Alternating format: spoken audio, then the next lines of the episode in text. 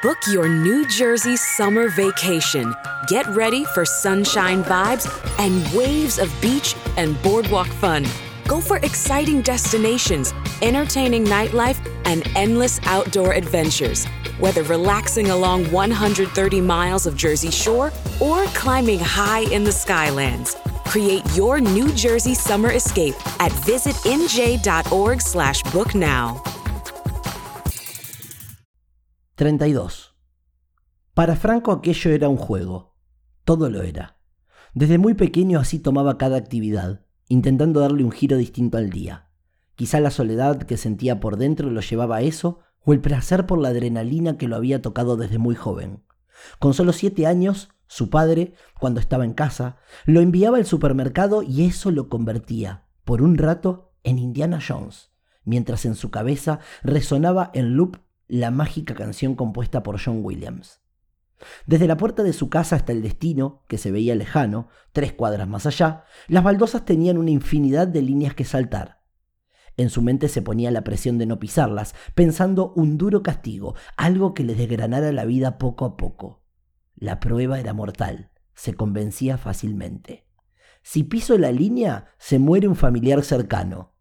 El pensamiento cobraba una fuerza indescriptible en su interior le lava el cuerpo, el alma y las fosas nasales, como cuando se filtra el viento por debajo de la puerta. A veces, cuando fallaba, tenía la necesidad de hacerse trampa. Esa era de prueba, decía para sí mismo, y luego lo invadía la culpa. Por dentro se tornaba gris. Fallar lo era todo. En un solo tropezón, probablemente, había entregado la vida de su madre. Siempre era ella la primera desaparición, la que más le dolería. Cuando cumplió 10 años, el juego se volvió más serio. Es que Clara, su madre, había fallecido el año anterior, producto de un derrame cerebral, unos días después de que él quedara con las rodillas ensangrentadas, adherido al suelo. Se había tropezado, pero reglas son reglas. Lo sentía así, certero, real. Había tomado por sorpresa a toda la familia, menos a Franco, que se sentía culpable. El solo hecho de recordarlo, de visualizar ese instante de la caída, le provocaba temblores en el cuerpo, le vibraba cada célula. El primer mes fue diferente porque su tía paterna lo llevó a su casa en el campo, donde no existían líneas. Pasó algo más de 30 días entre ovejas, un par de cabras y el canto desafinado de los pájaros. Sí, porque es mentira que todos afinan. También hay aves sin el don del canto. Para un chico de ciudad como él, el mundo era muy serio y complicado, así que estar allí refugiando su dolor en las tibias tazas de té de la tía era perfecto. Cuando Bilucha, así le decían, aunque su nombre fuera Belisa, preparaba té, toda la habitación se perfumaba y se llenaba de una energía perfecta. Era muy difícil negarse, ya que el aroma frutal se enroscaba en el invitado con la suavidad de una bufanda de plush, mientras las cortinas de colores danzaban, producto del aire que corría en la mañana. A Franco le fascinaba el té de moras. Bilucha lo preparaba especialmente fuerte. Él tomaba pequeños sorbos llevando el líquido a acariciar ambos lados de su lengua hasta que la sensación de acidez aparecía manteniéndose unos segundos. Durante todo el mes, Belisa lo consintió. Cuando Franco se iba a la cama, ella lo acompañaba contándole historias fantásticas de caballeros, algo que a él lo atrapaba, sobre todo aquellas que mencionaban la ciudad oculta de Camelot, las hazañas del rey Arturo, pero por sobre todas las cosas, el tesoro sagrado de Merlín. Le fascinaba la magia y ella era una apasionada del tema, aunque siempre le agregaba aditamentos que hacían la historia aún más impactante. Sabía narrar lo épico de una forma tan atrapante que lograba que Franco imaginara los sonidos de las espadas chocando y las sensaciones de los personajes como si fuera una película. Su única intención era verlo dormido antes de abandonarlo en la soledad de la habitación. Le angustiaba la idea de dejarlo dormirse entre un manto de lágrimas, cosa que ocurría cada noche. Era inevitable.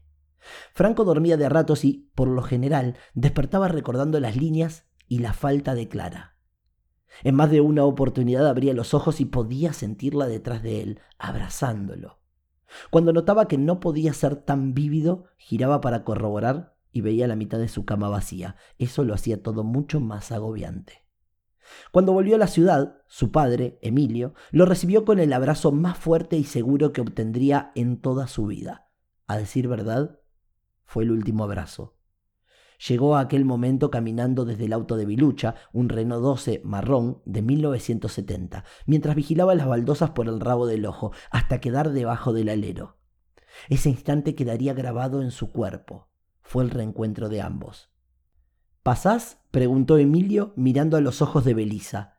Ella negó con la cabeza, se subió al Renault y no lo volvió a ver. No quería estar cerca. Tenía un pasado junto a su hermano y no lo iba a revivir. Estuvo tres días sin salir de la casa hasta que su padre le hizo un pedido. Franco, ¿vas a la farmacia? No me estoy sintiendo bien, creo que es un resfrío. Aspiró como intentando absorber una mucosidad inexistente. En realidad, Emilio no tenía absolutamente nada, pero le preocupaba el encierro de su hijo. Temía por su salud. Como padre era un hombre duro, exigente y distante, producto de su trabajo embarcado y los excesos. Les costaban las muestras de afecto y no sabía cómo manejar la situación y el consuelo. A Franco, la sola idea de enfrentar ese poder especial que creía tener lo aceleraba de tal manera que el sudor le brotaba detrás de las orejas por unos segundos, hasta mutar por completo quedando el cuerpo aterido. Se puso las zapatillas negras y notó que le quedaban justas. Sin embargo, ató los cordones con tal fuerza que sentiría los pies dormidos luego de unos minutos. No quería fallar. Prefería soportar el hormigueo y las punzadas desesperantes, a saber que si se desataban en el trayecto a la farmacia y uno de los cordones rozaba la línea, como si de un latigazo se tratara, el desenlace podría ser fatal. Lo sabía. Por su culpa, su madre ya no estaba y no podía permitirse lo mismo con su padre. Aunque, en más de una oportunidad, a pesar de los regalos que le traían cada viaje, le había deseado la muerte por los maltratos a Clara. Puso los pies en la vereda sintiendo bronca. El otoño le jugaba en contra con los cientos de hojas que descansaban en las baldosas. Quedó pensativo durante unos 30 segundos, mientras que observaba la gama de colores ocres y marrones. Intentó nublar sus pensamientos con la canción que no logró hacer sonar. Miró a su alrededor buscando algo que lo sacara del juego. No pudo. ¿Qué ocurriría si pisaba una hoja y debajo de ella había una línea? No tenía muy claras las reglas que inventaba su mente. Si piso una línea, se muere un familiar cercano. Pensó en Emilio y bajó a la avenida, mientras que las bocinas de los vehículos le explotaban en el pecho. A contramano, por el borde de la vereda, se deslizaba como los barquitos de papel que lanzaba con el abuelo Horacio los días de lluvia. Fue y volvió exactamente por el mismo camino, mientras los insultos de algunos choferes lo atormentaban. Cuando por fin le entregó el blister de ibuprofeno a su padre, sintió un profundo alivio. Lamentablemente, Aquel juego supo acompañarlo hasta que empezó a cursar la secundaria, momento en el cual pudo cambiarlo, casi sin darse cuenta, por uno que resultaba más divertido, ya que no le agregaba el condimento especial de los hechos trágicos.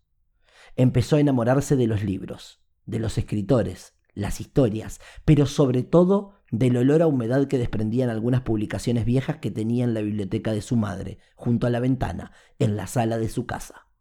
Le llamaba poderosamente la atención una Biblia enorme con el filo de las páginas doradas y en su interior un trébol de cuatro hojas seco que empezaba a deteriorarse. Todas las mañanas, a las 7 y 15 ya estaba en la parada del bus con su mochila azul anil colgando del brazo derecho. Mientras se recostaba sobre el viejo cartel de los recorridos, pensaba en el nuevo juego. Si alguien viene leyendo un libro, tengo que averiguar el título y autor. No tenía nada de malo simple curiosidad nomás, pero se lo tomaba como de vida o muerte. La mayoría de las veces no tenía trabajo, ya que a esa hora nadie viajaba con ganas de leer. Y por las tardes, cuando él regresaba, por lo general, lo hacía caminando. La primera mañana fría del invierno notó que, sentada en la mitad del bus, viajaba una chica de rulos dorados y anteojos de armazón negro, como si de una oficinista se tratara, y lo que era peor, leía. Aquel día hubo algo que le llamó la atención. Un maletín al costado de uno de los asientos sin nadie cerca. No se animó a tocarlo, aunque, al verlo, sintió una sensación extraña, una atracción. Con el correr de los días se fue dando cuenta de que ella verdaderamente amaba los libros, ya que nunca repetía una misma publicación más de tres días hábiles, los devoraba. Él lo tenía claro porque tomaba apuntes en una pequeña libreta de cuero. Ya llevaba unas diez anotaciones en ella, cada una se repetía al menos por tres. Franco adoraba la lectura, pero apenas lograba leer un libro al mes y en muchas oportunidades ni eso, ya que si le aburría, simplemente lo dejaba. Hay historias que no merecen ser leídas, decía siempre. La primera vez que coincidieron en el bus, él se sentó en el asiento de atrás, sin llamar la atención, para intentar ver sobre el hombro de la chica lo que leía. De todas formas, lo había observado por el rabo del ojo. Relato de un náufrago de Gabriel García Márquez. Un excelente libro, pensó. Lo había leído gracias a su abuela materna. Se lo había enviado desde Canadá, donde vivía, para su cumpleaños número 12. Más que la historia en sí, le había fascinado la capacidad del escritor de generar un mundo de detalles tan solo con una balsa y agua. Lo releyó dos veces perdiéndose entre sus líneas y situándose en el lugar del náufrago.